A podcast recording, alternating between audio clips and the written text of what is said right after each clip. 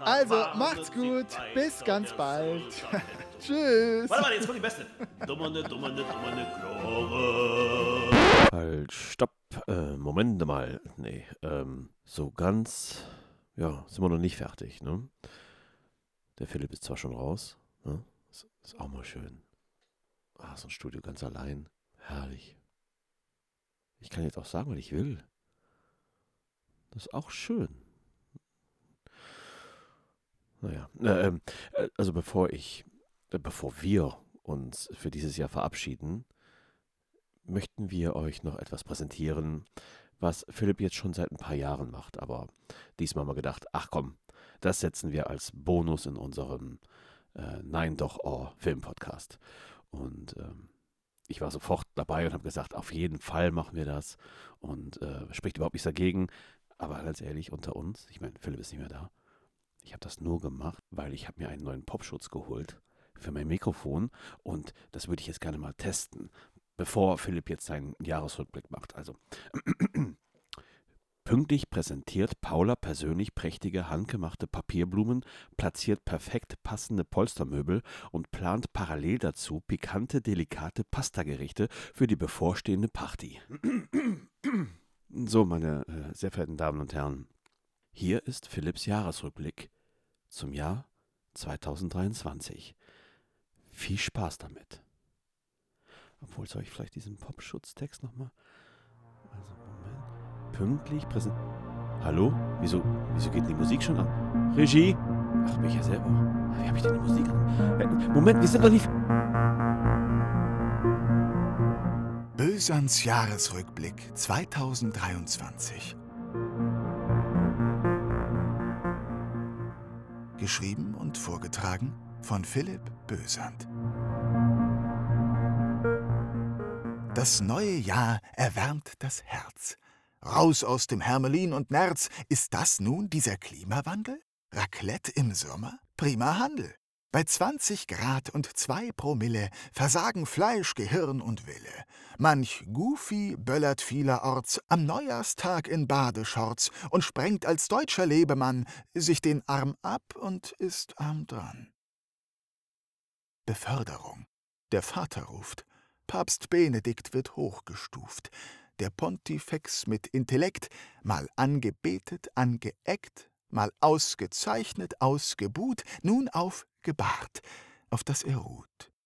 In Scharen reisen sie nach Rom und preisen dort am Petersdom als Abschiedsritual den Greisen Ratzinger vom alten Eisen, erweisen ihm bei aller Schwere auf rotem Samt die letzte Ehre. Apropos Kat, apropos Samt, bei uns im deutschen Kanzleramt, noch weit entfernt vom Heiligen Geist, da weiß man auch, was Schweigen heißt.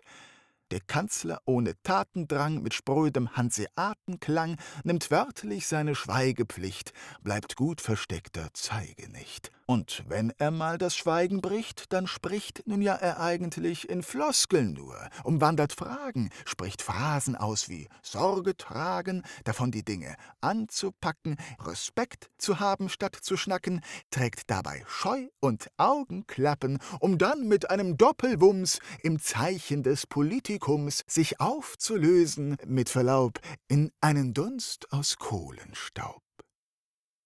Selbst altgediente Merkel-Fans treibt Lützerath in Erkelenz den Schweiß auf ihre Stirne.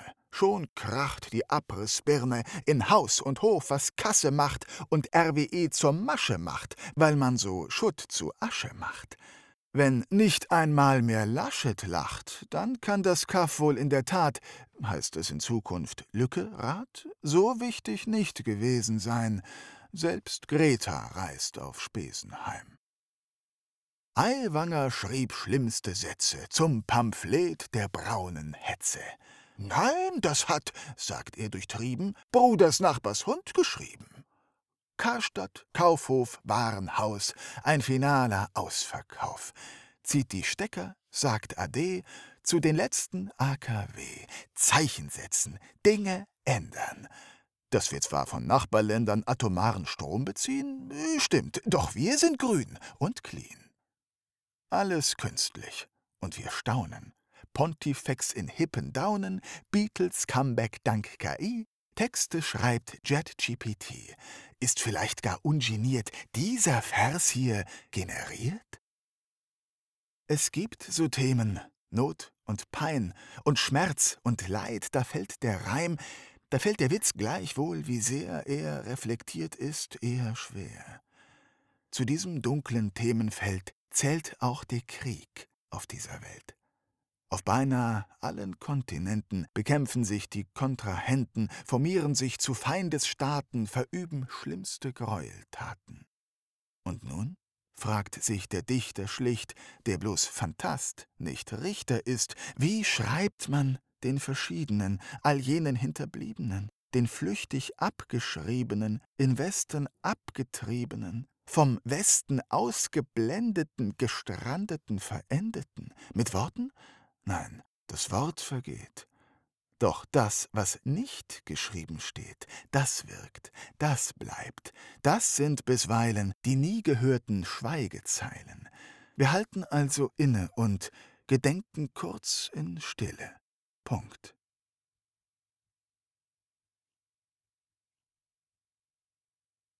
Tesa lässt sein Klebeband flattern durch das ganze Land. Brit und Uhu-Klebestifte, die der Deutsche bisher sniffte, schweben nun als kühne Düfte durch des Klimas schwüle Lüfte. So drückt sich ein mancher Leimer, radikaler Pappenheimer, völlig gleich, ob jung, ob alt, kurzer Hand auf den Asphalt. Klimawandel ist das Thema, das man hier mit diesem Schema in den breiten Fokus rückte, was wohl ganz entschieden glückte. Nur die Ausführung schlug fehl, das Ergebnis Haftbefehl. Es lässt sich zusammenfassen, kleben und auch kleben lassen. Audienz des Dalai Lama. Dieser zeigt sich äußerst nahbar. Kitzeln, knuddeln, hör mal, Junge, lutsch mir meine Priesterzunge, mach den Opi lecker, schmecker öffentlich zum Speichellecker. Sind es wir, die es nicht checken? Westlich aufgepeitschter Schrecken? Lama spricht trotz Beigeschmecken später vom naiven Necken. Großes Sorry, Kinderspiel, Gruß und Peace aus dem Exil. Ob Kultur, ob Scherz, ob Drama, hüte deine Zunge, Lama. Meine Güte, schwere Themen, die da ihren Platz einnehmen. Ehrlich, Leute, langsam reicht es. Gibt es nicht auch lustig, seichtes, mit Verwechslung und Tieren, die Berlin tyrannisieren? Ach ja, richtig. Scharfe Zähne, wildes Brüllen, Schwein mit Mähne. Dieses bahnt sich mit Karacho durch die Suhle von Kleinmachnow. Such- und Polizistenstaffeln, Spürhunde und scharfe Waffen, Wärmebilder, Helikopter und, jetzt wird es noch bekloppter, selbst ein Panzer muss herhalten, um das Raubtier aufzuhalten. Doch der Löwe wandelt stolz, gut verborgen, so wie Scholz, offensichtlich jedoch blickdicht durch das Großstadtdschungeldickicht. Ein Hoch auf dieses Sommerloch. Echt Schwein gehabt. Und was gab's noch? In China schickt man, das spart Gage, jetzt Luftballons zur Spionage. Agenten waren den Chinesen, allein aufgrund der ganzen Spesen, vermutlich viel zu teuer drum, stieg man dann um auf Helium. Und noch einer ist abgehoben. Ian Musk will ganz nach oben, baut Raketen für Millionen, schließlich soll der Bums sich lohnen. Zweimal geht die ganze Chose in die Luft, dann in die Hose. Ach, was hätten die Moneten wohl anstatt der Jux-Raketen auf der Welt bewirken können? Nein, man will es nicht benennen. Rammstein Band der Projektionen, Provokar und Erektionen, Sex, Gewalt, NS-Rhetorik waren jeher Metaphorik, hieß es stets, während Ikone Till auf einer Schwanzkanone weißen Schaum ins amüsierte Publikum ejakulierte. Jedoch, was kann man sich fragen, wollen uns die Künstler sagen? Spätestens seit viele Frauen offen sich zu sprechen trauen über Groupies, Fantasien, Partys, Sex und Amnesien, Alkohol und Machtmissbrauch zwischen Feuerwerk und Rauch, spätestens ab dem Moment kippt das Künstlermonument. Doch nicht wir sind es, die richten, nein, mitnichten, diese sichten die Gerichte, jedoch neigen all die Frauen nun zum Schweigen. Folglich wird dann festgestellt, Akte Rammstein eingestellt, und die Wahrheit bleibt geheim, düsterer Gesangsverein. König Charles trägt endlich Krone. Taylor Swift ist Stilikone. Gegen Fett kann man sich spritzen und man warnt vor Ottos Witzen. Schweiger gibt zu Protokoll die Flasche leer, das Glas halb voll. In Spanien sorgt für viel Verdruss ein Fußball-Präsidentenkuss, was diesen sichtlich irritiert und degradiert ins Abseits führt. Hot Chips sind der neue Renner auf dem Schulhof Dauerbrenner. Wagenknecht liegt auf der Lauer, wählt das Bündnis Brauenpower. Deutsche Bahn bleibt unergründlich, nur die Streiks, die kommen pünktlich. Abschied nimmt erschreckend blass Thomas Gottschalks Wetten das. Amis können sich nicht täuschen, viermal Oscar für die Deutschen. Und auch dort, es geht um viel, wird gestreikt im großen Stil. Hieß es sonst Netflix and Chill, steht die Traumfabrik nun still. Wer einmal glaubt, der lügt auch nicht. Gil Oferim nun widerspricht sich selbst und beichtet unumwunden, er habe alles nur erfunden. Der aufgebauschte Rassenhass um Unterstellung, Kettenprass, die inszenierte Insta-Story erstunken und erlogen. Sorry. Zwei Jahre voll Verdruss und Frust, Gerichtsbeschluss, Gesichtsverlust. Was bleibt von diesen Klicks und Likes, den Tricks und Fights aus Bits und Bytes? Nur Scham und Wut und solche Sachen. Und Lehren übers Fehlermachen.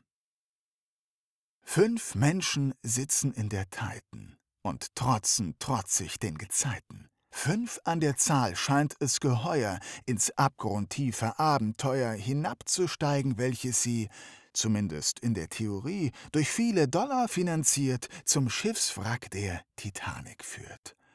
Fünf Menschen kauern isoliert im Boot, als dieses implodiert. Null an der Zahl sind uns nun Lehre, vom Abgrund dieser tiefen Meere und generell Naturgewalten uns vorsichtshalber fernzuhalten. Nach jenen Fünfen suchte man, verzweifelt, viele Tage lang mit Taucherstaffeln, Rettungsbooten, mit Helikoptern, Echoloten. Der Helferwille riesengroß, die Gelder fließen grenzenlos.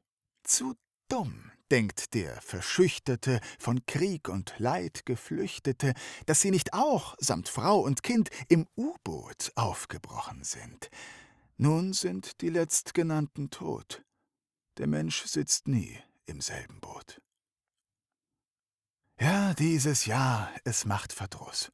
Drum tunkt man es in Zuckerguss, vergöttert just ein Lustobjekt und macht die Künstlichkeit perfekt. Die Barbie-Puppe ist zurück. Ihr Publikum ist jäh entzückt. Die Welt ist pink, die Welt ist sweet. Die Kasse klingt, Geld ist Profit. Und was man so im Kino sieht, das ist Polyvinylchlorid, kurz PVC in Form gedrückt, das weltweit Kinderzimmer schmückt.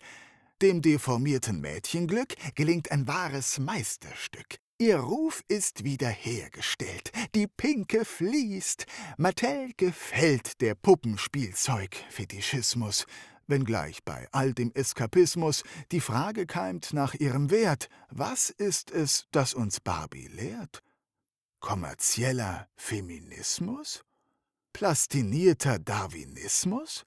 Oder schlicht und einfach eben Hirn an Kasse abgegeben, Blubberbrause, Popcorn-Eimer, Barbie in die Oppenheimer und gleich nach dem Abspann schweben wir zurück ins triste Leben.